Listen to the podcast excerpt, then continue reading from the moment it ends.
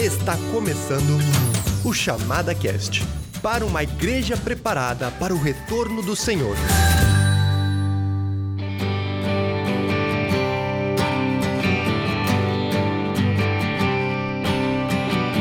Olá, estamos aqui nos estúdios da Chamada da Meia-Noite, na zona sul de Porto Alegre. Meu nome é Stephanie Uri Vondrasek e eu tô aqui com o nosso sempre presente Daniel Lima. Obrigado mais uma vez, Daniel, que tá junto com a gente aí. E aí, Stefan, Ed, que alegria estar tá aqui, pessoal que tá ouvindo. Bom, se já citou o nome do nosso visitante aí, por favor, apresenta ele aí para nosso, nossos ouvintes. Gente, eu, eu tô muito feliz de ter o Ednardo aqui. Ednardo é alguém com quem eu trabalhei por vários anos, andamos bem próximos e é alguém que eu tenho certeza que tem muito muita coisa para contribuir para gente. Coisas, inclusive, às vezes bem complexas, se for necessário, mas nós vamos ficar assim mais no. No beabá do No negócio, beabá, aqui no, no, no é chão verdade, de fábrica. Verdade. Mas Ednardo trabalhou conosco ali na igreja por vários anos, tem uma formação no Palavra da Vida, mas melhor deixar que ele se apresente, não? Legal.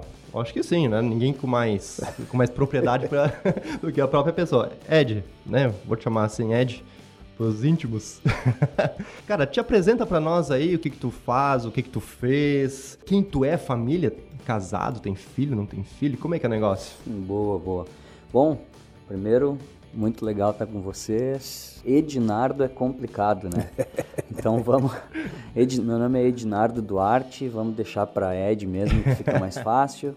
Ah, eu sou casado com a Lauren, ela tem 29, eu tô com 36 anos. A, a formação dela é direito e a minha formação é em teologia no Palavra da Vida, que nem o Dani citou, e depois gestão de pessoas. Uhum. Ah, fiz um MBA aqui em Porto Alegre mesmo, na, na FGV. E é isso, e a gente trabalhou junto, é muito bom estar junto com o Dani, muito bom estar junto com vocês, né? Volta e meia a gente se encontra, mas ao redor da mesa é mais divertido.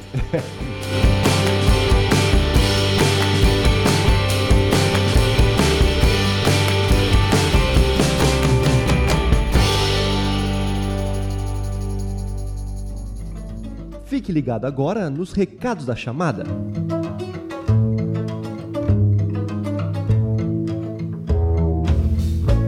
Gente, então agora estamos no nosso Chamada Cast número 2 e aqui eu estou de novo com o nosso amigo Sebastian Steiger. Opa, tudo bem pessoal? E aí Seba, cara, o que, que a gente tem de novidade aí na chamada dessa semana aí?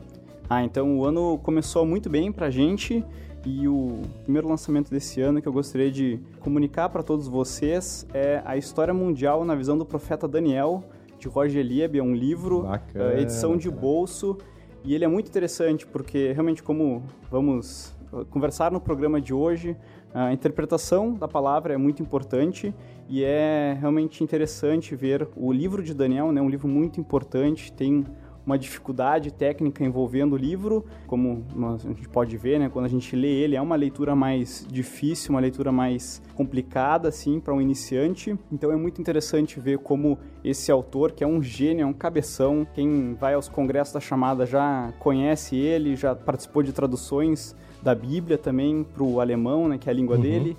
Então, é, primeiro capítulo ele defende o livro como histórico, é, as afirmações proféticas que uhum. ele coloca, ele defende elas, que elas são verdadeiras, que elas não foram escritas posteriormente, né, que é um uhum. argumento muitas vezes utilizado pelos críticos ao livro de Daniel. E depois ele também então comenta todos os textos proféticos que Daniel apresenta no seu livro e ele mostra o cumprimento histórico deles Uh, um após o outro, versículo após versículo, então é muito interessante essa obra. Bacana, é um livrinho em versão de bolso, leitura rápida, mas cheia de conteúdo. Exatamente. É, é, se você ainda não conhece o Roger Lieb ou nunca não leu nenhum, nenhum livro dele, vale a pena. É muita informação, o cara realmente conhece muito da palavra de Deus e vai ser muito edificante para a tua vida aí. E além disso, nesse lançamento aí, o primeiro lançamento do ano, eh, tá chegando, gente tá chegando? É, é, eu tinha um professor, eu tinha um professor no cursinho que ele dizia sempre, a gente começava o ano no cursinho, ele dizia, tá chegando Natal, né? Ó, tá aí o Natal. E é mais ou menos isso, no fim do ano, outubro, a gente tem o nosso congresso, então por isso que eu digo, tá chegando. Porque se tu pisca, tu perde o prazo e não consegue fazer inscrição, ou perde os descontos. Então vamos lá, dia 21 a 24 de outubro a gente tem nosso congresso sobre a palavra profética. Exatamente. É o 22 segundo. Uhum. É um congresso internacional, para tu que não conhece ainda, várias, várias figuras importantes aí, que vêm da Suíça, Estados Unidos, vai vir gente de Israel, olha só. Esse ano vem muita gente. Onde vai ser? Os nossos congressos são em Águas de Lindóia, no Hotel Monte Real. E se tu quiser te inscrever, vai lá em chamada.com.br barra eventos. Chega lá, faz tua inscrição, tudo certinho, com antecedência, para não ter problema nenhum. E você sabe, né? Hotel Monte Real, então uma hospedagem muito legal, comida excelente, tu vai comer muito bem. Isso posso te garantir. E Seba, a resposta dos nossos primeiros podcasts foram excelente, né? Foi muito legal ver o retorno do pessoal, o pessoal realmente gostou. Esse é o objetivo, né? Que o pessoal não, não só curta, mas que seja edificado com tudo também. E a gente quer também aproveitar essa oportunidade de ler alguns recados que foram deixados para nós no site, onde você pode escutar também os podcasts em audios.chamada.com.br, ali você vai encontrar os nossos podcasts. E eu queria ler aqui uns comentários muito legais. Por exemplo, é da Heloísa Prando. Diz assim: Deus abençoe a todos da chamada da meia-noite. Há muitos anos acompanho a chamada, assinando as revistas, comprando inúmeros livros, folhetos e outros. Tudo isso quando ainda morava no Brasil. Hoje moro em Portugal e sinto muita falta de tudo. Graças a Deus pelos canais da internet. Estou muito feliz por ter encontrado o podcast, pois amo a volta de Jesus. Maranata. Amém. Gente de todas as partes do mundo, podendo agora tá mais pertinho, né? Uhum. Da chamada. Tem um outro que eu achei muito legal aqui também. O Sandro Paulo, ele diz, ele realmente fala sobre isso. Ele diz assim, ó. Embora então para mais um podcast, sentindo a chamada mais perto do meu dia a dia. É isso aí. Não vejo a hora de vocês trazerem mais um evento aqui para perto do sul. E Sandro, eu acho que essa, esse é um dos objetivos que a gente tem também, né? Não sei Com quando que a gente vai conseguir realizar, mas está na mira, né? Mais algum evento aqui no Sul, tá bom? E, gente, como o Demetrio Menezes também nos escreveu, Deus abençoe a todos pela iniciativa, um grande abraço. E aí vamos, né? Várias outras pessoas também escreveram e a gente é muito grato também pela tua participação.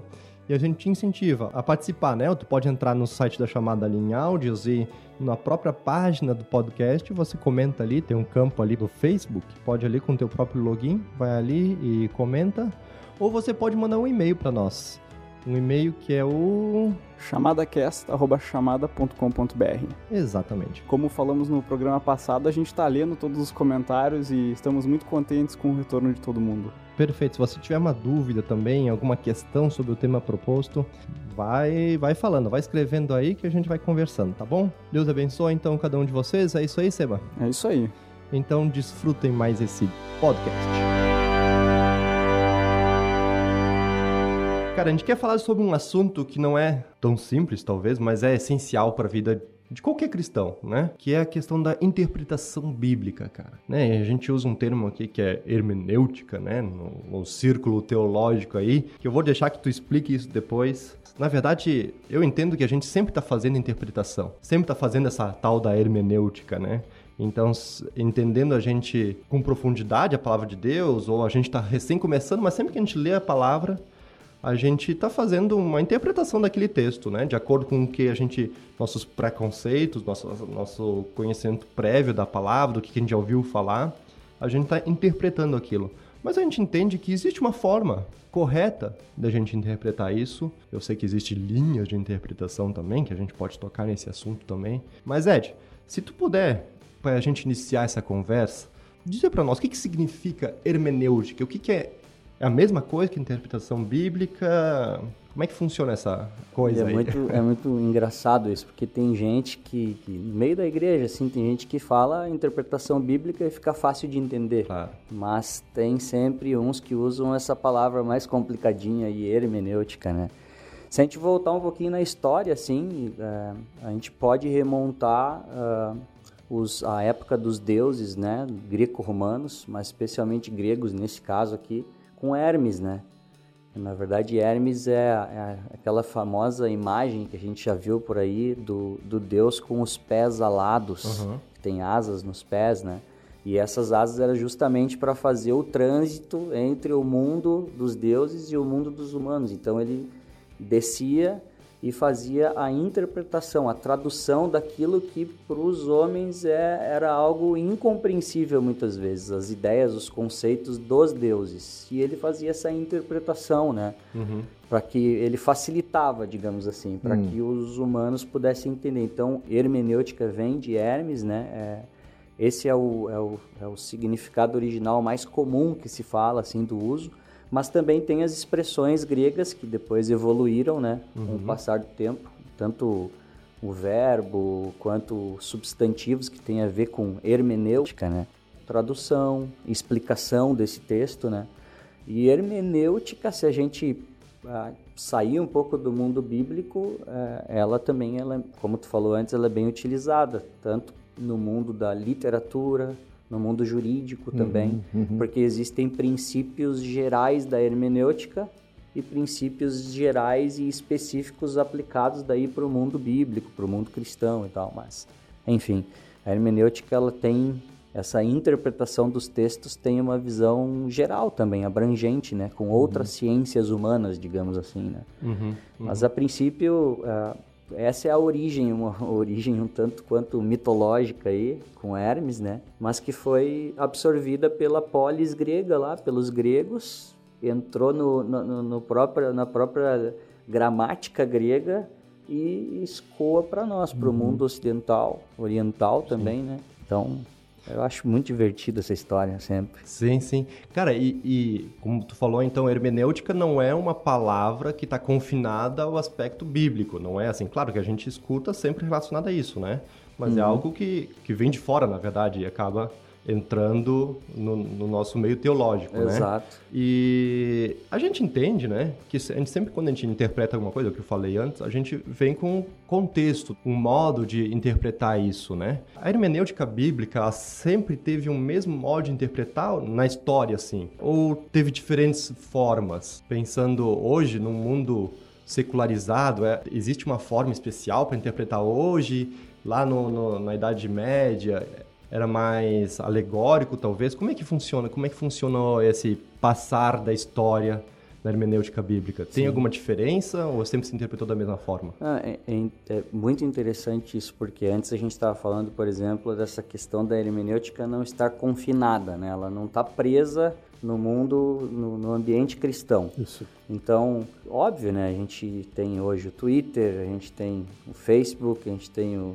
Insta, a gente tem sites, blogs e tudo, revistas impressas também ainda, jornais e tudo isso precisa de hermenêutica, precisa de interpretação, a gente precisa olhar para aquilo. Uhum. Mas é muito engraçado que especialmente o conteúdo bíblico ao longo da história, a, o mundo bíblico sofre mais alterações, saindo da literalidade para alegorias do texto, é, outros sentidos ocultos para o texto e outras relações com o texto, é, sofre muito mais alterações do que textos históricos, né, textos poéticos, enfim, pesquisas. Tu não encontra ninguém querendo fazer uma interpretação com sentidos ocultos atrás hum, do que claro. é, fulano disse, do que o que estava escrito numa narrativa a respeito de Napoleão, a respeito de Alexandre o Grande.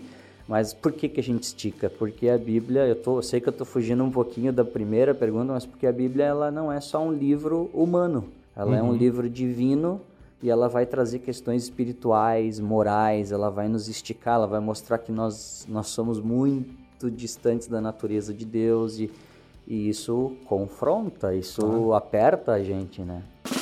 É, é, legítimo dizer que quanto mais distante eu estou do autor, mais eu tenho que usar hermenêutica.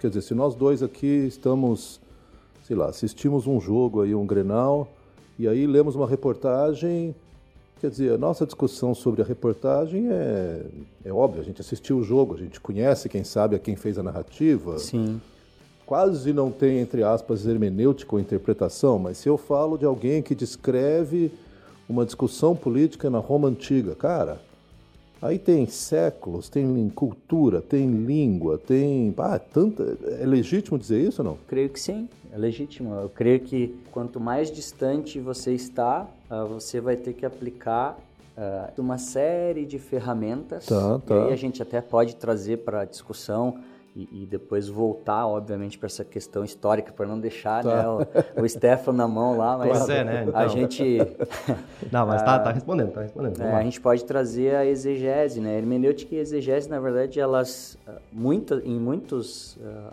digamos assim, muitos âmbitos, o pessoal, muitos ambientes teológicos, digamos assim, ou até igrejas, o pessoal ela usam elas muito intercambiáveis porque Isso, realmente elas uma têm uma outra. relação muito próxima. Elas a gente estuda na matemática lá, né? A intersecção, né? Aham. Ah, e, e a hermenêutica e a exegese têm uma intersecção muito grande. Se a gente fosse fazer uma resposta mais leiga, mais simples, assim, a gente pode dizer que a hermenêutica, o olhar dela, ela está muito mais preocupada com regras gerais de interpretação, estilos, de, estilos literários e várias coisas. É um olhar um pouco mais distante para todo tipo de conteúdo, e no nosso caso, o conteúdo bíblico. Uhum. E a exegese, ela vai usar uma série de ferramentas também, ela tem a preocupação de interpretar, mas ela faz um mergulho na, na semântica das palavras, na origem das palavras, Tá, a na etimologia, gramática. na gramática, ela mergulha mais, mas as duas interseccionam com a expressão ah, de Hermes interpretar, buscar aquele sentido, né? Tanto que exegese Então, essa- é a partir do texto, né? É, essa palavra exegese, que é usada muitas vezes até como uma arma, assim. Não, porque a exegese do texto diz, Ah, pá, quem é que vai discutir com a exegese, cara? falou exegese, Aí Não, o cara tem moral. já, O problema é se é exegese partindo do texto ou a famosa exegese, né? Que é de Eu fora enfio para no dentro, texto, né? né? E aí eu e tinha um amigo que falava da exegeg, né? Exegese Então, também é enfim. muito comum. Mas, Mas- desculpa, retomando aqui, eu Sim. acho que a, a, a- a questão importante é como é que foi o desenvolvimento disso, porque com certeza ao longo do tempo o pessoal foi aprimorando ou, ou foi assumindo outros valores, outras maneiras de interpretar. Acho que isso é bem interessante. Até como você falou, né? A hermenêutica tem uma metodologia normalmente, né? Sim. Imagino que lá no primeiro século não existia uma metodologia né, é, explícita Não, de pô. como interpretar, mas talvez como ciência, Sim. como é que a gente poderia localizar isso no tempo?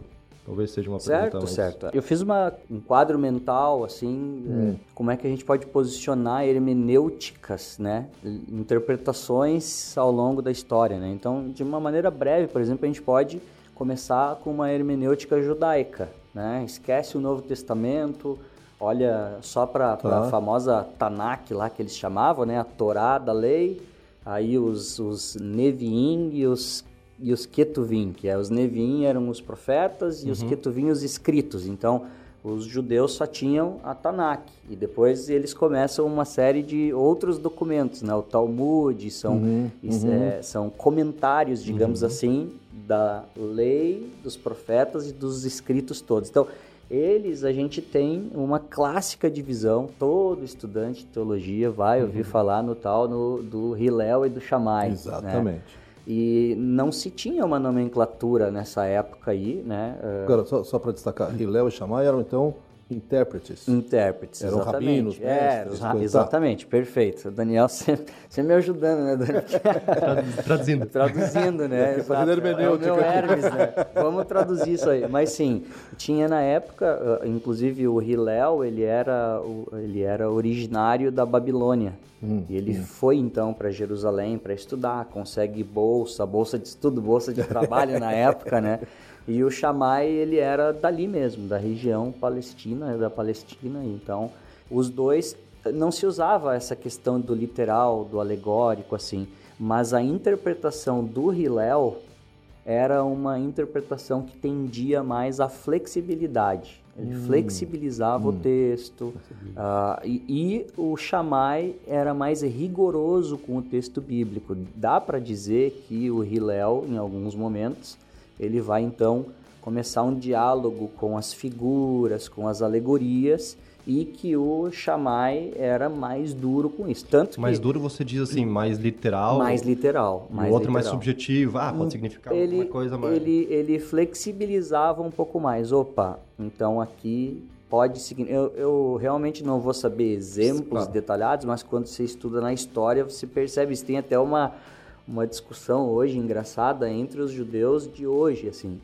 que é eles é engraçado, né, mas é uma curiosidade. Uhum. Eles falam assim: hoje nós vivemos mais com a escola de Hillel, que é mais flexível, porque nós somos humanos e nós somos falhos. Hum, Mas hum. quando o Messias vier, então eles não acreditam que o Messias já claro, veio. Claro. Quando o Messias vier, a gente vai ter que, a gente vai viver por causa do seu reino numa hermenêutica, numa escola mais, né, chamaica, digamos assim, aí hum, vai ser hum. mais ligado com chamaica, é mais rigorosa. Por quê?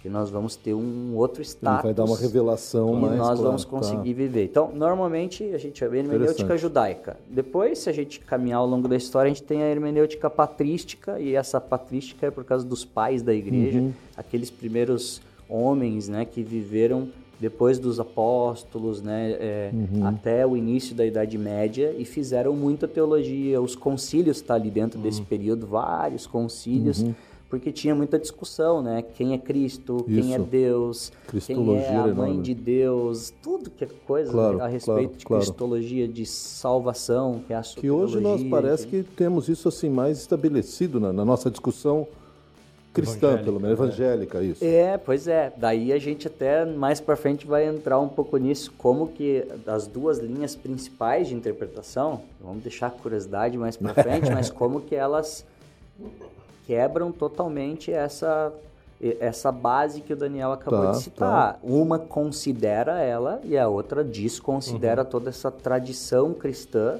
não no sentido ruim, né, de tradição, mas todo, todo esse embasamento que foi criado ao longo da história, com, por exemplo, o credo apostólico, uhum. os credos apostólicos, os credos, houveram né? mais de um credo, uma série de coisas. Mas voltando ali na patrística, a gente tem outras, outra divisão básica Alexandria e Antioquia. Uhum.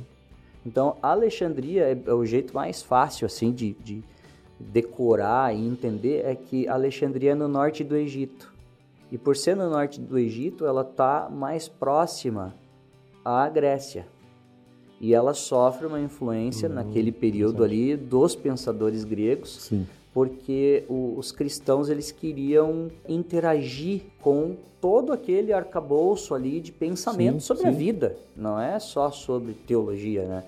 E eles queriam dialogar, meio como hoje a gente, né? A gente sim. fala, não, nós temos que, o cristianismo tem que responder à cultura, ou uhum. tem que dar uma resposta. Então uhum. já existia isso. E Alexandria, por isso, acaba uh, alegorizando mais o texto. Por quê? porque eles querem adaptar o texto, adaptar as imagens e eles travam, na verdade, lá em Alexandria, eles travam porque eles olham para os antropomorfismos, por exemplo, que daí já é claro. quando tu pega questões humanas, características humanas e atribui a Deus, né, antropós de homem ali. Isso. Eles olham e falam: "Não, mas como assim Deus se arrependeu?" Então aqui para a gente dialogar com o mundo grego, nós não vamos dizer que Deus se arrependeu porque vai mostrar a fraqueza desse uhum. Deus, vai mostrar. Então nós vamos aí eles chegavam em outros em outros significados, né? Uhum. Já Antioquia, que é a base, se tu olhar no mapa, né, Olha ali de cima, tu tem Jerusalém no meio, para tua esquerda aqui, no norte do Egito, tem Alexandria e aqui para cima, lá na Síria, que hoje é, é, é, Turquia, sul da Turquia, uhum. tu tem Antioquia.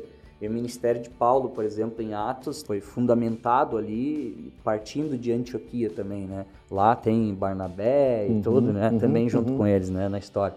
Mas tem essa dicotomia. Então, tu olha para os judeus, tu tem uma interpretação flexível e rigorosa. uma rigorosa.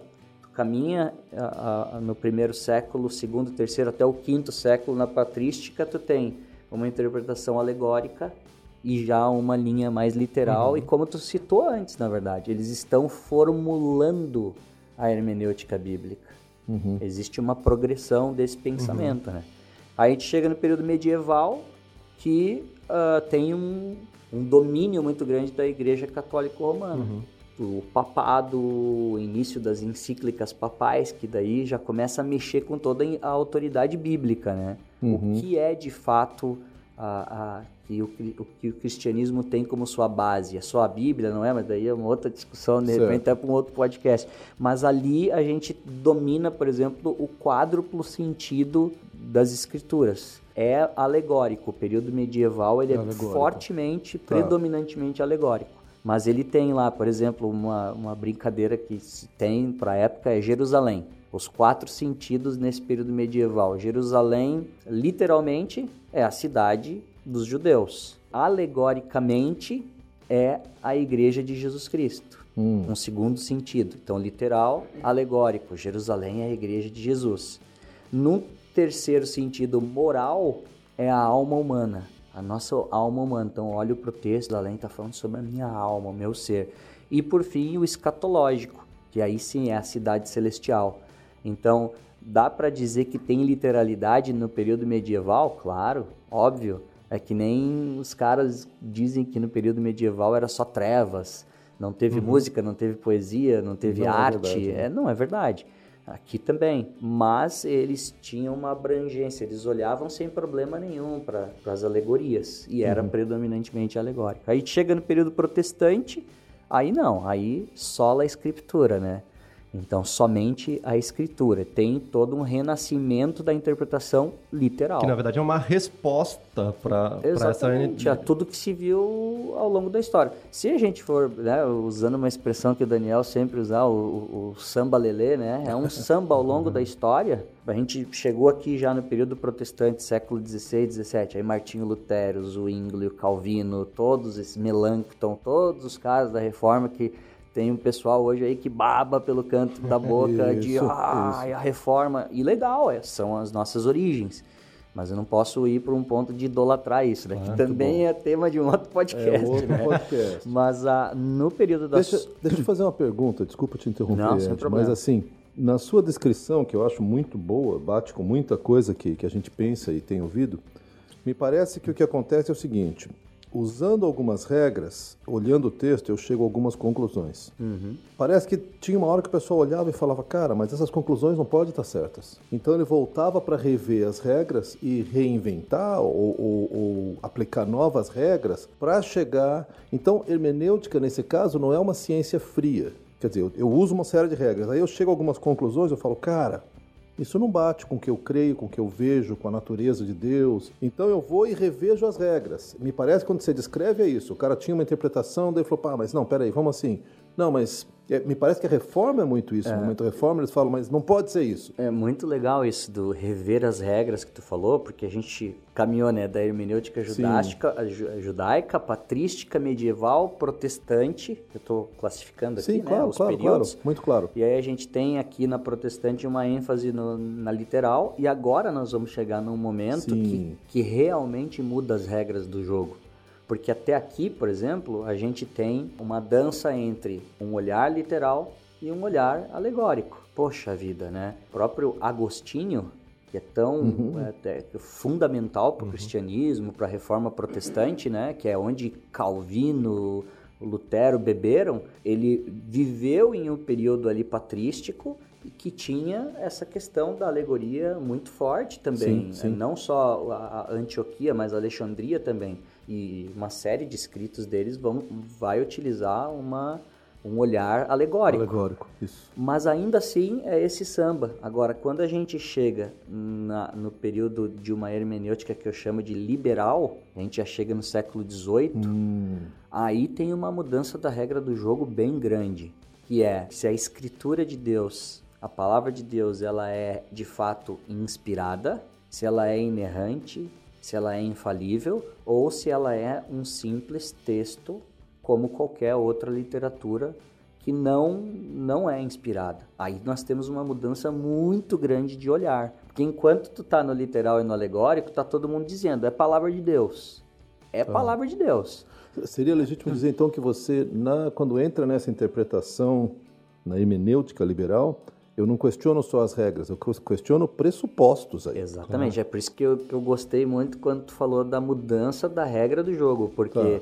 se tu volta um pouco antes, é, é- claro, a gente está sendo é, chulo aqui, grosseiro, no- Generalista. Sim, sim, generalista, claro, né? E aí claro. tu acaba criando caricaturas, né? Mas todo esse período judeu até protestante, a gente tem essa dança aí do literal, do alegórico. Não existe um questionamento se a Bíblia ou, né, ou se a Ó, Bíblia Torá é tudo mais, é a exato, palavra a de palavra Deus ou de? Deus, exato. E o que começa agora? Exatamente, até aqui a gente está bem, e bem entre aspas, porque obviamente que o, eu creio, e aí a gente pode entrar depois numa, numa leitura é, literal, literalista, né?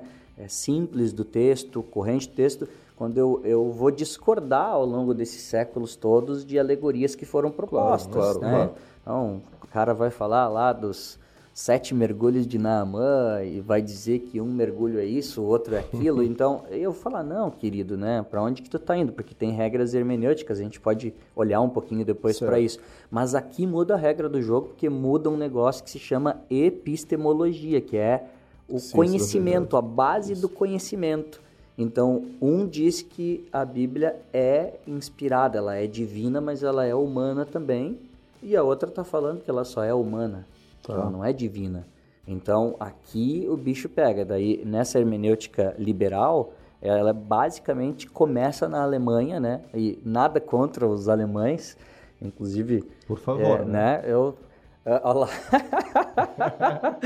Inclusive eu sou casado com né, alemão, a não minha esposa é um alemão aí, né, de terceira, quarta geração. Eu trabalhei numa igreja batista alemã, né? Gosto de muitas coisas, mas foi lá, foi lá com alguns caras, né? Um um- especialmente dois nomes bem famosos que é o Schleimacher e o Bultmann, outros caras, mas aí eu sei que esse não é o fórum, né? Mas enfim, aqui o bicho pega, porque entra uma questão mais racionalista. O pano de fundo aqui é a renascença, é o iluminismo, é o racionalismo. Esse é o pano de fungo da herme... é, pano de fungo é boa, né? É um fungo, né? É um fungo mesmo que entrou na, na história da igreja assim, mas aqui tá a base. É, a questão básica é realmente, em termos populares, se a Bíblia é confiável ou não. Se ela realmente é a Exatamente. mensagem de Deus ou não. Exatamente. Porque o que cultura alemã traz é um rigor no exame de uma questão. Isso aí é típico da cultura alemã e louvável nesse sentido. Mas no, no momento que eu subtraio esse, esse elemento fundamental de que a Bíblia é a palavra de Deus, é a revelação de Deus, aí eu vou avaliar a Bíblia como eu avalio documentos de, sei lá, de Homero, de Sócrates, Exato. de Exato. Plínio, de qualquer outro documento histórico antigo que eu falo, ah, ele pensava assim, pensava assado, mas não tem esse texto, deixa de ter qualquer autoridade sobre a minha vida, né? É, e Então, essa, essa mudança da regra do jogo, né? Isso. E aí a- gente tem aqui o que eu chamo de uma interpretação racionalista. Uhum. Então muda muito. Eu estou tirando o conceito interpretação literal ou alegórica e estou falando de uma interpretação racionalista, que vai fazer o quê? Vai desconsiderar o que é sobrenatural na Bíblia, porque não se prova, porque, porque não crê, e aí entram elementos de fé, aí entra muita coisa. Vai tirar o elemento sobrenatural e vai começar a olhar mais apenas para o texto e menos para o autor. Mas aí é, é, dá para a gente sintetizar de um outro jeito. Para dizer que aquele livro é inspirado, canônico, como a gente diz, né? Que cânon é da, da rég- régua de medir. É como se a gente estivesse medindo uma série de questõezinhas que ao longo da história foram avaliadas para ver se aquele livro, se aquela carta é de fato inspirada ou não. Então, eles falam assim: a escritura ela tem que passar por crivos da ciência. Então, a filosofia vai olhar agora para a Bíblia e vai checar o que de fato pode continuar ou não, o que de fato é ou não né, é, canônico, inspirado. A historicidade, a história também vai fazer isso e vai criticar, opa, mas não aconteceu isso aqui na história que o texto bíblico está dizendo. Além da história, a gente tem a arqueologia. Então a arqueologia também vai vir e aí críticas textuais que tem a ver com linguística, né? É, nesse período racionalista, basicamente o que a gente pode de maneira simples dizer é, eles olharam e falavam: a razão não fica feliz com o que o texto bíblico está propondo. A razão humana olha e fala: não é possível. É interessante, né, que essa parte, esse iluminismo tem a ver, assim, que a capacidade do homem de entender o mundo, né? Então parece que se o homem não consegue entender, então não vale, né? Parece que nada extrapola ao entendimento que o, que o homem- pode ter, né? O desenvolvimento das ciências e tudo mais. Então, se eu não consigo entender, então não... Eu acho que é, é até um pouco mais, não vou dizer mais profundo, mas o- eu acho que é bem isso. Ultrapassa o entendimento. Na verdade, a pergunta parece ser aonde está a autoridade Se eu creio que há um Deus e que ele se revela, que são duas pressuposições que hoje a gente tem sido bem questionado quanto a isso. Hein? Uhum, uhum. Mas, assim, é, é, um, é um pressuposto básico de um cristianismo conservador. Existe um Deus e ele se revela. Tem até o livro famoso de Francis Schaeffer. Uhum. Exato, Né? e depois intervém, daí E- é. segue, né? E vai a... Mas se eu, se eu não creio que Deus existe e que ele se revela, qual que é a próxima fonte de autoridade? Quem é que define? Sou eu mesmo. Claro. Uma- E se sou eu que defino, é isso aqui eu Ah. gosto, isso aqui eu não concordo, isso aqui serve, isso aqui não serve e vou, vou separando as coisas, né? Então muda realmente, acho que é boa a sua interpretação de dizer não está no meu entendimento, isso aqui não faz sentido para mim. Por quê? Porque eu sou autoridade. Nesse, a partir daí não faz sentido para mim, É. é bobagem. E, e onde é que foi parar? Hum. Isso é o legal de ver também na história, né? Para não cometer os erros, né? Onde é que foi parar? Quando tu remove a- o caráter de inspiração, de infalibilidade, inerrância da Bíblia, né? E Uhum. tu fala, opa, os, os manuscritos originais, então, não são palavra de Deus. Tu vai parar onde? Tu vai desdobrando até o ponto de para que, que serve a Escritura? E aí vários desses teólogos, desses filósofos cristãos aqui, desse período liberal, século XVIII, XIX, eles dizem simplesmente o texto bíblico ele vai servir para ensinar questões morais para o povo, para ajudar o povo a não se devorar e não se destruir e ter um mínimo de uma moral e tal. E a gente vê um pouco disso hoje nos efeitos Sim. na Europa, por exemplo, que tu tem uma moralidade, um cuidado com as coisas dos outros, um respeito, mas não é necessariamente carregado ah, ou motivado por um amor cristão, por um entendimento de quem é Deus, de quem é Cristo. E são os aspectos positivos, digamos assim, disso na cultura, né? Isso. Mas enfim, e a gente chega no último período, esse período é mais racionalista, e o último período é uma hermenêutica contemporânea, século XX, século XXI, uma pós-modernidade, que a interpretação é subjetiva. Então, tem muito mais a ver com as experiências do leitor quando se achegam nesse texto, do que com o que de fato o autor original que estava escrevendo, daquela distância que o Daniel estava falando lá atrás, o que, que de fato ele estava querendo dizer. Tem a ver com essa exegese, Ex- exegese que você estava né? falando antes, né? Aí no caso, né? Mas é um relativismo da verdade, daí começa a valorizar os pressupostos, né? Então o meu pressuposto, toda a Ah. minha formação, e é óbvio que a gente não tem como chegar diante de qualquer texto, texto bíblico também sem Totalmente pressupostos, neutro, né? Claro. Ah, e começa a defesa de inclusivismo. Aqui dentro desse período da hermenêutica contemporânea é que começa a entrar questões ah, relacionadas a, a raças, a sexualidade. É, é uma hermenêutica que a gente pode dizer que ela é uma hermenêutica com um viés ideológico, né, sexista, né, racista, começa a entrar. É, já é uma hermenêutica subjetiva e que justamente pelo período que a gente vive, né, de desconstruir a verdade, de relativizar. Como verdade absoluta, ela não existe. Ou, ou se existe, ela é irrelevante, não é? Exato. E então, se a gente fosse fazer, né, um, um espectro assim, eu pego ah, o período medieval, coloco no espectro, ele vai estar mais no alegórico. Eu pego o período da, da reforma protestante, eu pego e coloco no crivo, ele vai estar no literal. Uhum. Eu pego é, essas teologias aí, teologias modernas, né, homoafetivas, teologias ideológicas, políticas, coloco no crivo, vai estar entre o racionalismo e o subjetivismo. Tá, então, tá. esse é o espectro, literal, alegórico, a tradição que a gente pulou. Então tem o a tradição tem totalmente a ver com o período medieval, com todas as propostas da tradição romana, das encíclicas, dos documentos. E aí a gente tem racionalismo e subjetivismo. Eu não sei onde é que a gente vai parar, tá? Mas eu não sei se a gente tem muito para onde ir além da questão do subjetivismo. Isso se a gente pensar em história. Agora, se tu fizer um, um- um olhar bem rápido, pensando mais assim no texto mesmo, na abordagem, uma outra abordagem, uma ênfase, lá no início a gente tem uma forte ênfase no autor. Qual é a intenção original do autor? E a chave para a compreensão bíblica está no autor. Então, eu, opa, o que, que ele está querendo dizer? Se chama o método histórico gramatical. Alguns ainda colocam histórico gramatical literal para fechar mais ainda né, nesse, nesse diálogo. Por quê? Porque histórico se relaciona e se preocupa em saber o que, que aquele autor estava vivendo na momento. história. Uhum. Gramatical, o que, que foi que ele de fato escreveu. E literal, porque tem um olhar simples, literalista para a Bíblia, até o ponto em que a Bíblia se apresenta com alguma outra questão, uma alegoria, ou uma figura, enfim. E, e depois o movimento acabou passando para o texto. Então, quando a gente chega, por exemplo, nesse período liberal, da hermenêutica liberal alemã ali, que depois se dissipa pelo mundo, eles tendem a olhar menos para o sentido do autor. Eles saem disso e vão olhando para uma abordagem textual, puramente textual. Quem Desconectada da, da sua desconectada origem. da origem. Tá, Então, tá. muito preocupados. É, quem foram os autores?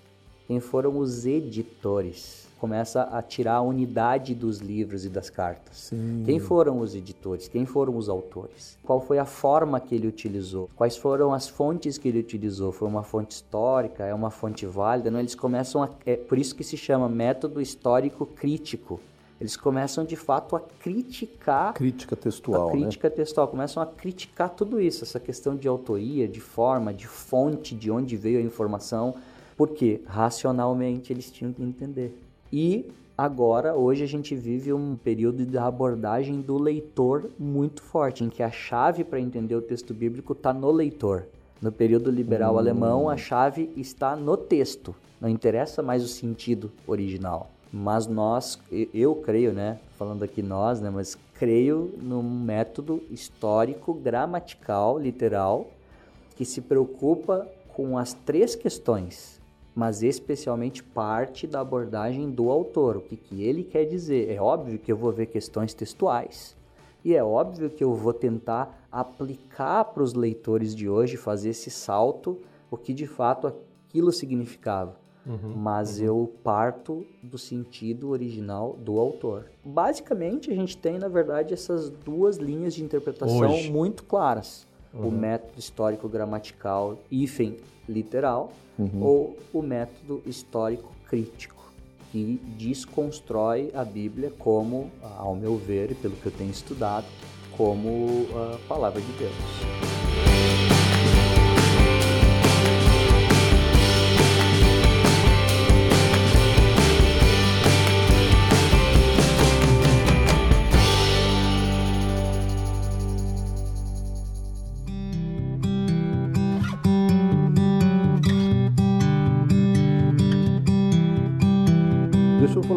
Levantar uma pergunta aqui que eu acho interessante, Ed, que eu vejo em muitas igrejas evangélicas hoje, não sei se nem se a gente pode chamar de método, mas é uma coisa assim meio doida do eu leio lá e de repente diz que eram cinco pães, então aí eu fecho o texto e, e cinco para mim significa porque eu nasci no dia 5 de maio, 5 do 5, então quer dizer, é, é um modo de interpretar, mas com, não sei nem se é alegórico, é um negócio assim meio.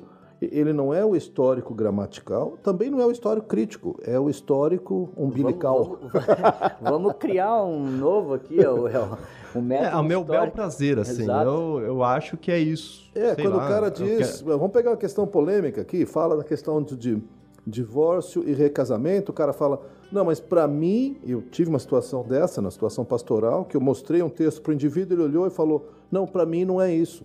Uhum.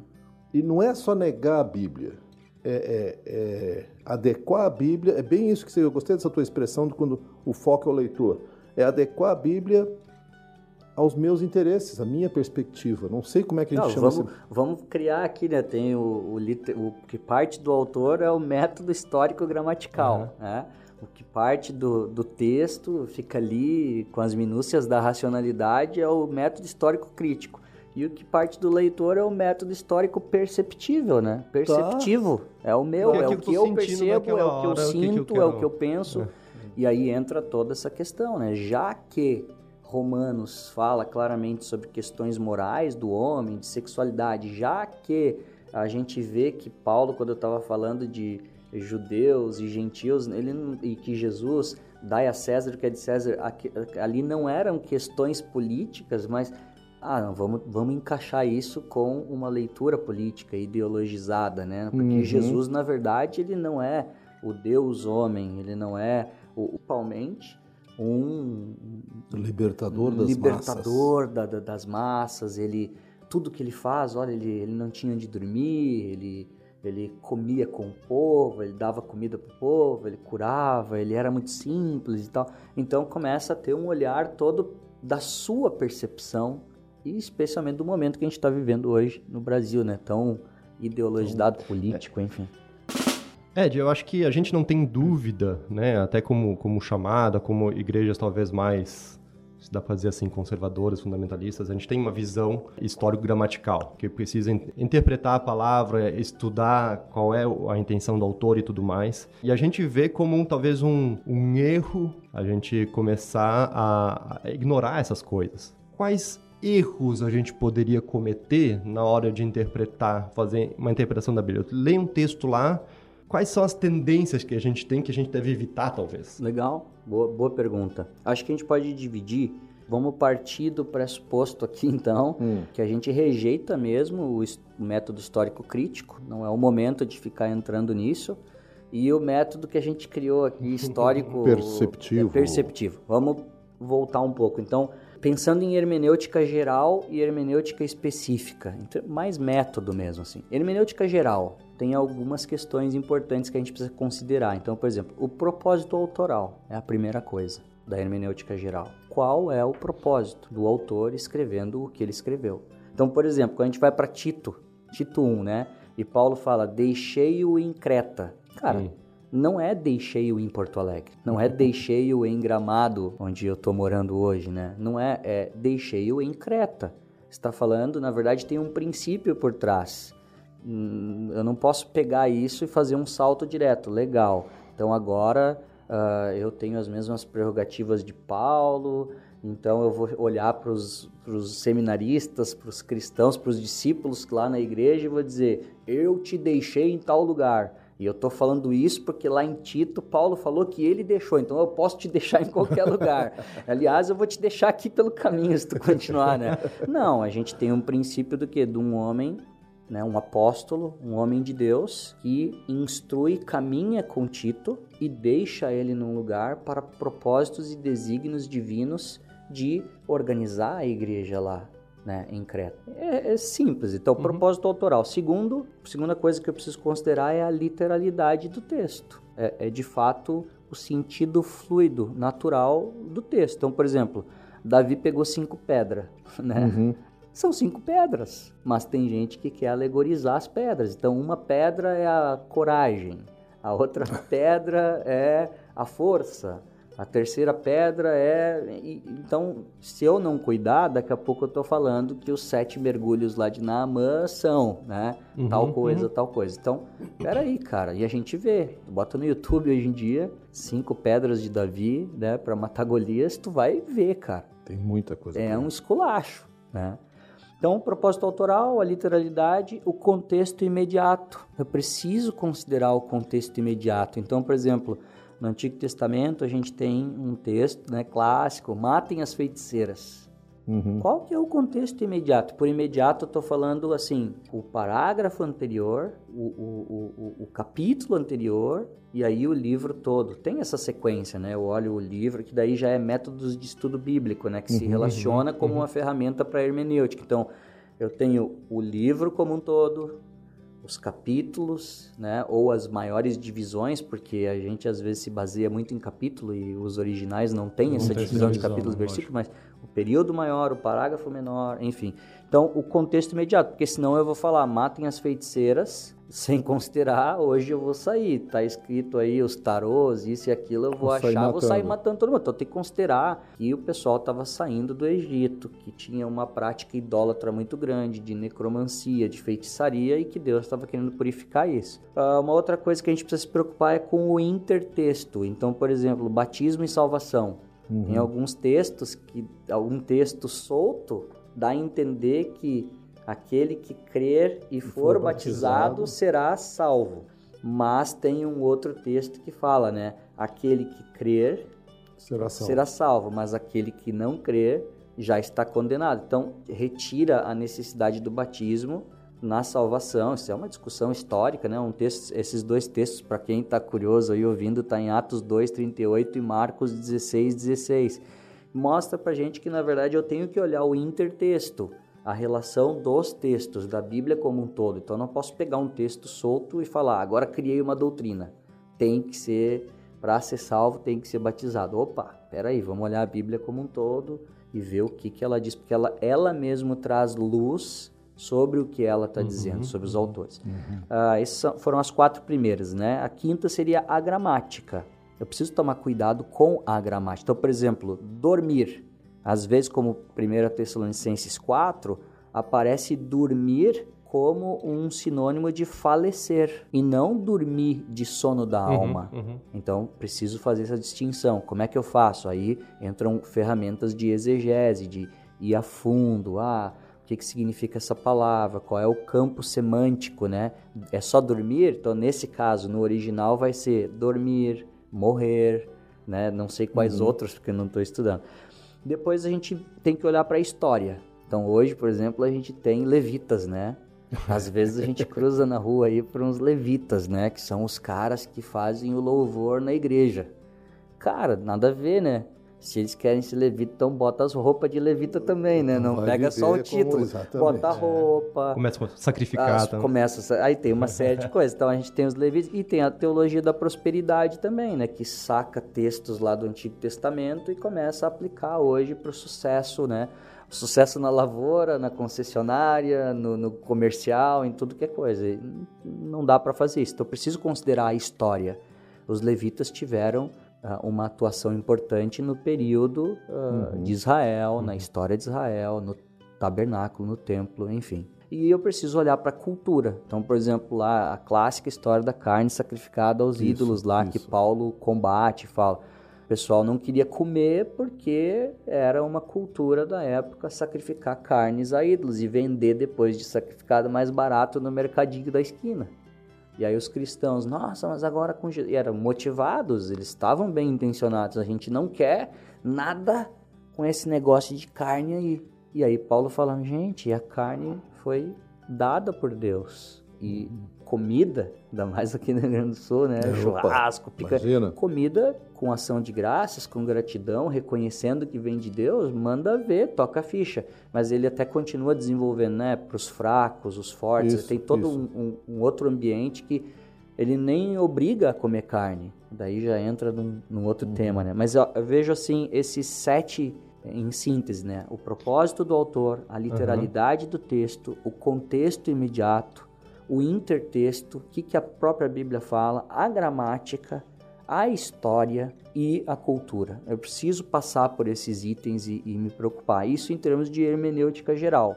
Se a gente for em termos de hermenêutica uh, específica, seria olhar com cuidado para os gêneros uhum. literários e olhar para as figuras de linguagem. Antes de a gente entrar aí, talvez, que, que seria interessante a gente tocar nesse assunto, mas então desconsiderar isso então seria um, um erro na hora de a gente analisar. Tô pensando tentando pensar como aqueles que estão, né, nosso amigo que tá nos escutando aí, né? Imagina eu agora sentado para fazer meu devocional. Show, perfeito. Pá, eu olho tudo isso aqui, eu vou levar um, duas horas para analisar um versículo. Um exegeta, né? né? É, claro que a gente vê isso como o ideal é que todo mundo buscasse, mas como é que eu adapto isso a minha vida cotidiana com Deus, assim, pode desconsiderar? Eu acho que não desconsiderar, mas como é que eu... Entende a minha... Entendo, e eu, meu... eu acho engraçado isso, porque a, a, resposta mais simples seria, leia normal, como você lê um jornal, uma revista, um tweet, hum. um blog, um, é, como você assiste um jornal nacional.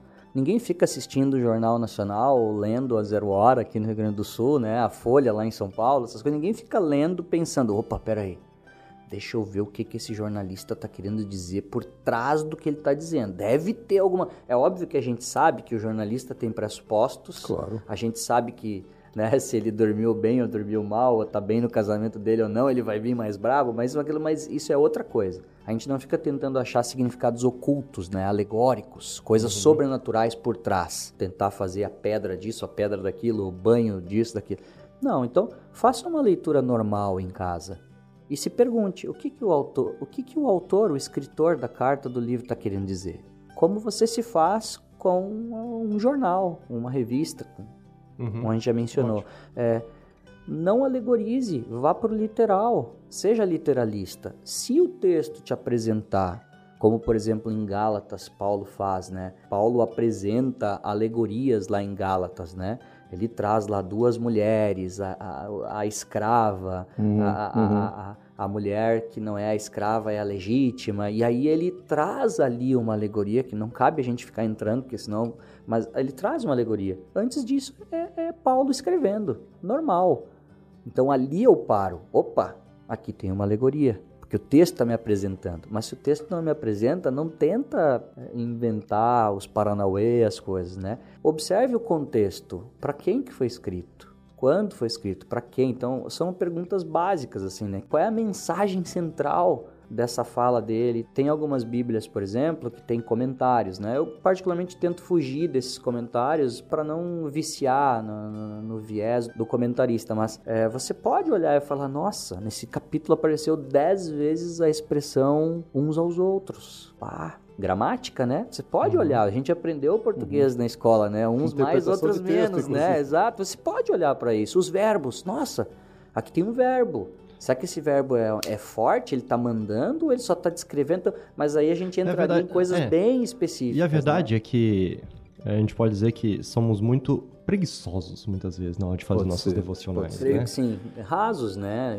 Até acaba falta acaba, vezes acaba se tornando raso, tempo mesmo. logicamente, né? A gente não, é um, um foco errado que a gente tem, não. Eu tô fazendo isso aqui porque a gente precisa cumprir uma tabela, né? Aham. Eu preciso. Dá eu o preciso check. Deus olhar pra mim, não, cara. Ó, o cara fez devocional hoje, né? A gente acaba não aprofundando. É aquele negócio, né? Tesouros, né? Tesouros não estão muitas vezes na superfície, né? A gente precisa Cavar, cavar né? para encontrar essas coisas, né? E é através desses processos que a gente vai encontrar os tesouros da palavra. É legítimo, então, Ed, entender assim: eu tenho uma- um momento devocional no qual eu vou ler o texto como eu leio um jornal, agora compreendendo isso aqui é a palavra de Deus, ouve, né? Eu leio. Não sei se eu posso dizer, mas grande parte, ou a maioria dos textos, não vão exigir que eu faça um estudo pro- aprofundado da cultura, da literalidade. A maioria dos textos falam ao meu coração, confrontam quem eu sou, fazem promessas, me dão esperança, Uhum. né?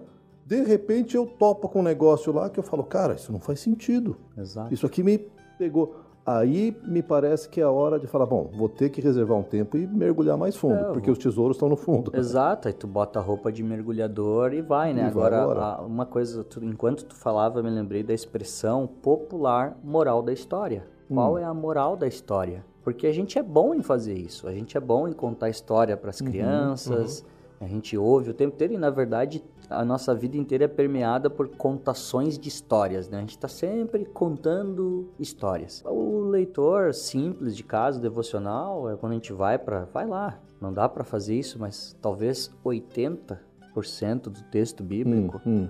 não contenha, talvez até mais, algumas questões de Isso. alegoria, né? Claro que daí a gente tem no Antigo Testamento uns gêneros com poesias, com Isso. coisas, mas enfim. Cara, se pergunte qual é a moral da história desse livro aqui, por exemplo, de Ruth. Qual é a moral desse romance, dessa novela? Ah, a moral é que isso, é aquilo, aquilo. A gente sabe fazer isso. O que, que esse evangelista está querendo dizer? O que, que ele está querendo enfatizar quando ele mostra quatro, cinco milagres de Jesus seguidos? Pô, meu, não é difícil. Ele está querendo mostrar que Jesus é poderoso e que Jesus é Deus e que Jesus cura. Então, Uhum. basicamente a gente poderia olhar um pouco para saindo um pouco do raso, a gente pode fazer algumas perguntas mais a fundo do tipo, opa, tem uma narrativa. Aí a gente já entra em gêneros literais, nessa narrativa, o que que tá contando, o que que tá mostrando para mim? A gente volta na hermenêutica geral. Por que que aquele autor tá colocando essas histórias evan- no evangelho dele? Uhum. Uhum. Por que, que tem essa sequência cronológica? Pode ver, né? Mateus, Marcos e Lucas, todos eles vão começar com o início da vida de Jesus e Claro. o fim da vida de Jesus, Claro. o id, porque tem um, um sentido. Então a gente cava mais fundo, né?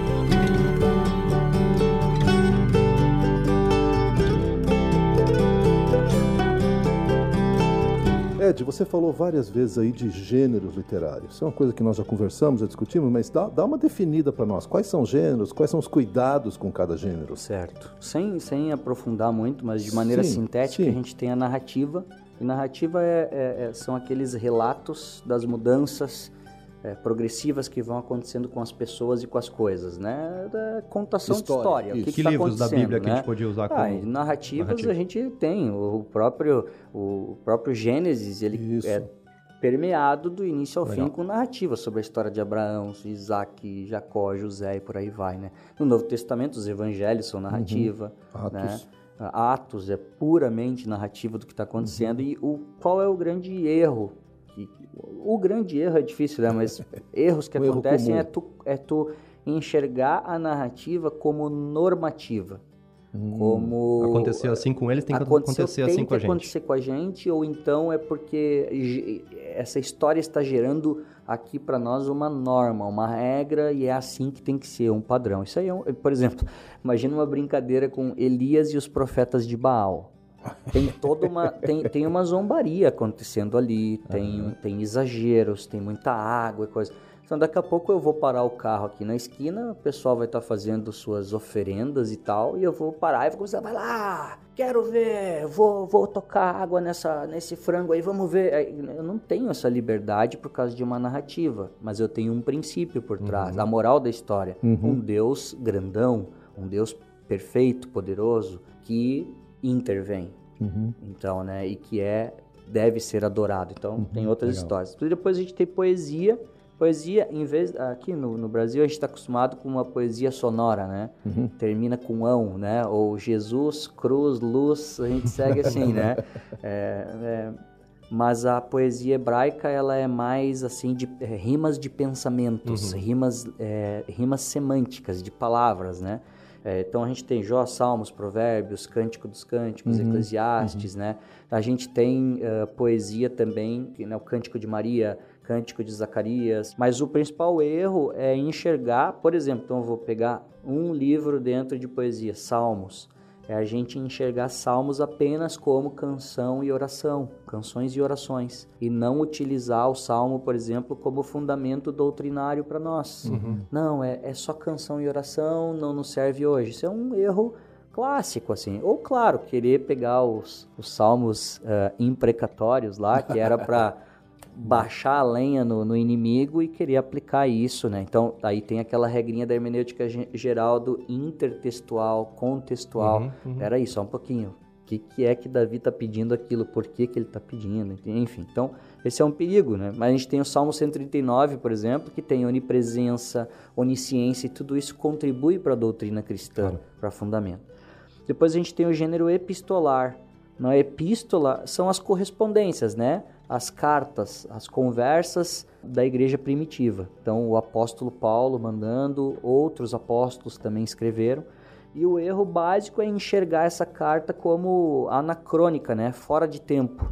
É, é, não, não é mais válida para hoje, foi válida só para aquilo. Situacional, é só para aquele momento, dispensável para nós. Então, por exemplo, uma brincadeira com celibato. Então, é dizer que hoje nós não podemos considerar o celibato porque Paulo estava falando só naquele período, porque era um período de perseguição da igreja. Então ele está falando, olha, como está rolando toda essa perseguição, Jesus já está voltando, então considerem o celibato. Mas só um pouquinho, tem um outro princípio em 1 Coríntios ali, capítulo 7. É o princípio de dedicar-se única e exclusivamente ao Senhor. E eu não estou aqui dizendo que a gente vai contra um princípio maior e primordial do que é o casamento. Mas o celibato ele tem o seu lugar para aqueles que têm isso realmente de Deus sem afetar sua conduta moral, Claro. sua vida, sem ser aquela coisa sofrida. Se bem que na história a gente até poderia dizer que alguns tiveram que se fazer e se fazem celibatários, mas por outras questões, né? Enfim. E por fim, o profecia, o gênero de profecia. Então a gente olhou narrativa, poesia, é, epístola e agora profecia, que é a proclamação do futuro. É contar o que, que vai rolar no futuro. Às vezes um futuro próximo, como por exemplo no Antigo Testamento, nas narrativas de profetas, a gente tem inserções de profecias, de falar sobre o futuro. É uma narrativa da vida de Jeremias, é um livro histórico que está contando, mas tem dentro do próprio livro existem profecias do futuro, mas obviamente que a gente olha muito mais com profecia para Apocalipse. Legal tocar nesse estilo literário aí, porque é, o nosso slogan, chamada cast, é por uma igreja preparada para o retorno do Senhor. E tem tudo a ver com, com esse gênero literário, Gênero, claro. né? Profecia. Mas a gente sabe que é, toda profecia é, é um negócio escabroso muitas vezes, no sentido de que, cara, gera muita controvérsia. A gente vai pegar Apocalipse, né? É, principalmente. Nossa, e, e aí o, a, as alegorias que tem de monte aí geram muita confusão. E a gente sabe também que todos esses gêneros literários não são simplesmente para a gente saber, saber classificar a Bíblia, mas tudo isso tem, tem um ensino para nós, tem uma aplicação Sim. na nossa vida, né? Claro. E quando a gente olha, talvez, para a profecia, quais são, talvez, os erros que a gente pode cometer na hora de tentar interpretar a profecia e tirar um proveito para nós? Quando eu abro o livro de Apocalipse, por exemplo, parece que ao redor de mim, uma questão mais imagética, assim, começa a se montar o cenário inteiro, né? Então Hum, tem hum. é o cenário cósmico, anjos, visões, outros mundos, outras coisas, abre todo esse ima essa imagética mesmo assim em torno, né? Acho que o grande cuidado que eu tenho tomado é seguir os princípios da hermenêutica geral, aplicadas a esse gênero que se chama profecia. Onde é literal, é literal. Quando se apresenta algum tipo de visão, um chifre, é, um anjo que está montando, um, um- alguém que está montado num cavalo, né?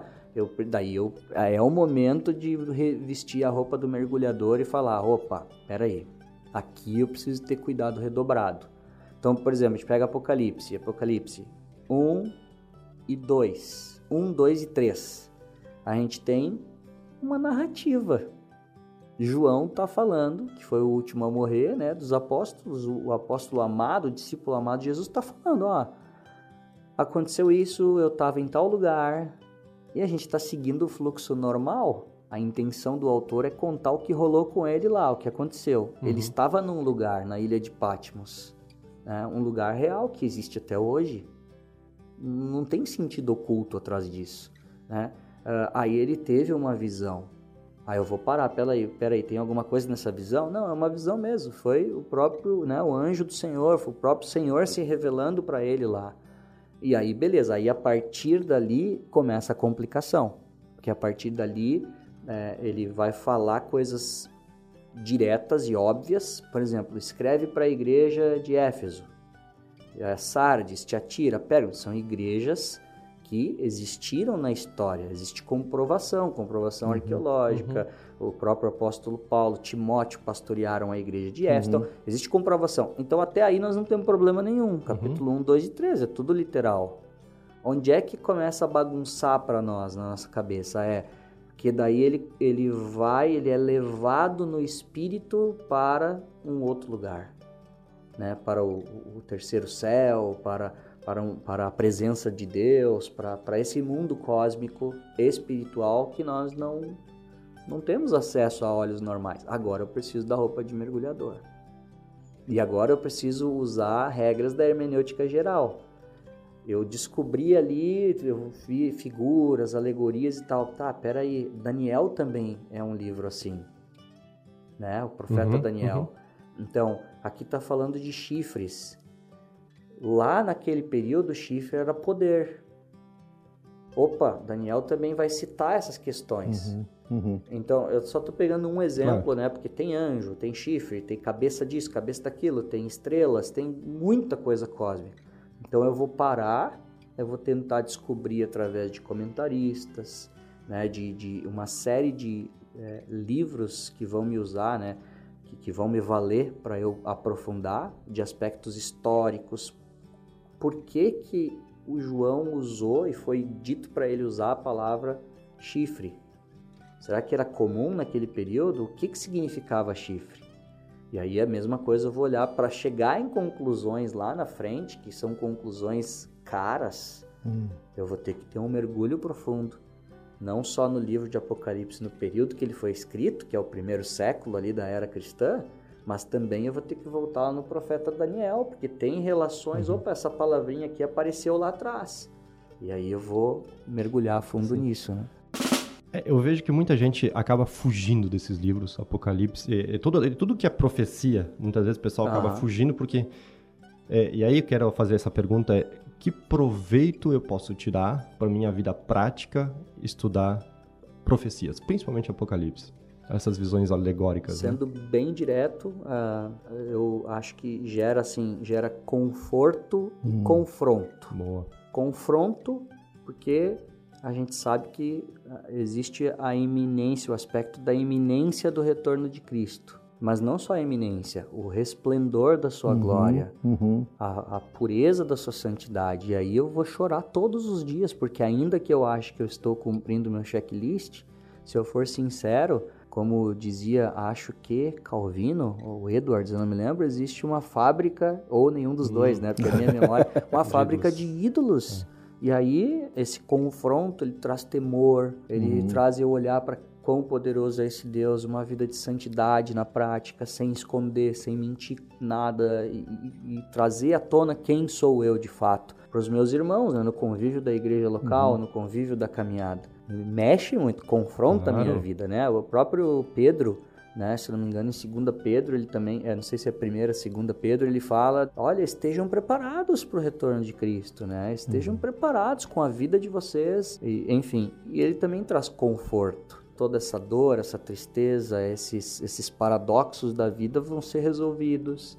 A minha alma vai se aquietar, como falava Agostinho, né? Só descansa de novo quando repousar em ti. Tudo isso novos céus e nova terra, né? Que geme, tudo geme, a natureza geme, o ser humano geme, tudo é, vai ser resolvido. Conforta o meu coração. Então, Traz esperança também, traz né? esperança. Então, olhar para essas coisas. Agora, o grande perigo que eu vejo é esse: tentar achar coisa onde não tem, não mergulhar mais fundo onde precisa e também eh, querer achar pelo em ovo, como a gente fala, né? Qualquer coisinha que acontece no mundo, às vezes, opa, é isso. Então é isso porque a Bíblia é tal. Com tudo, né? Com todas as questões tecnológicas, questões políticas, então eu acho que a gente tem que ter um pouco de cuidado. A gente sabe que a profecia tem relação com a vida real, com a realidade, como Claro. Schaeffer dizia. Mas a gente tem que ter cuidado de, com a aplicação disso, com muito temor, com muito cuidado. É, é cautela, né?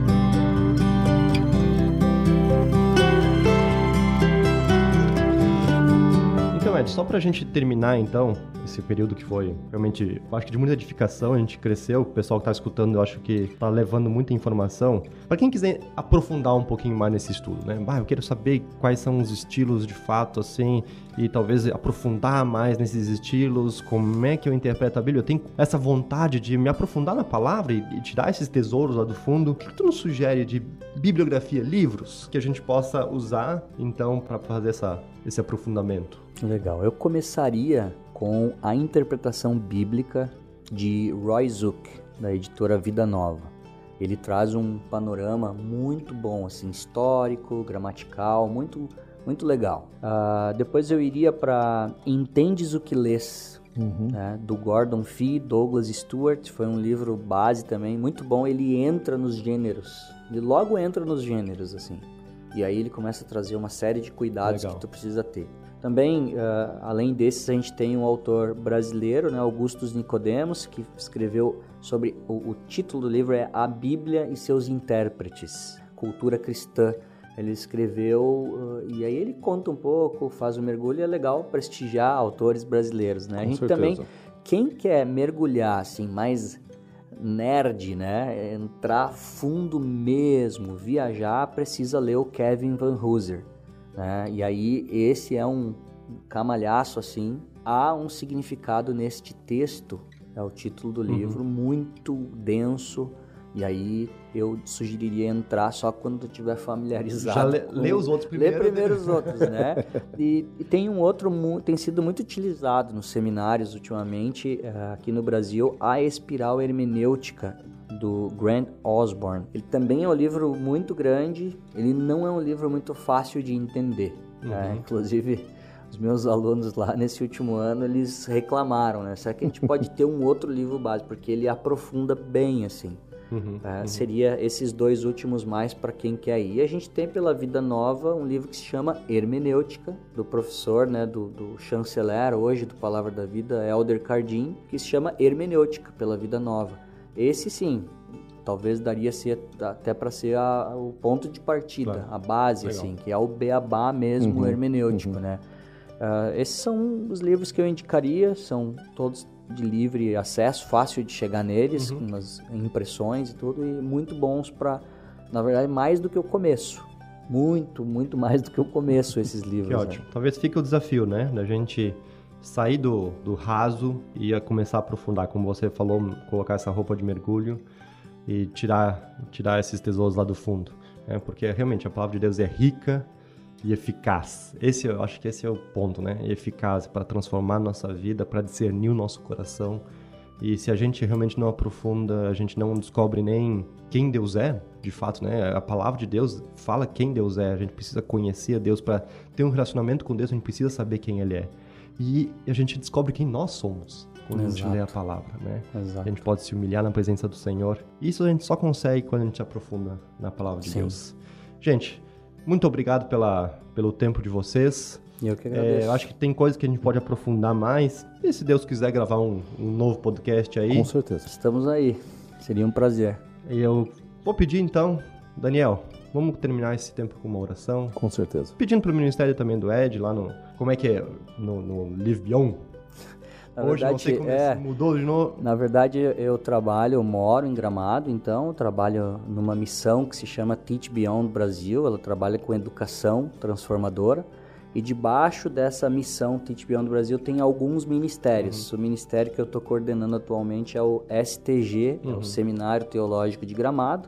E debaixo desse seminário tem alguns programas. Tem o programa Residente, para quem quer fazer o primeiro ano, que é o LIVE, né? o Live Beyond o programa residente de três anos, que é a graduação livre em teologia. Tem um programa modular, que uma vez ao mês o pessoal sobe a serra para estudar teologia, que é o CAB, curso de aperfeiçoamento bíblico.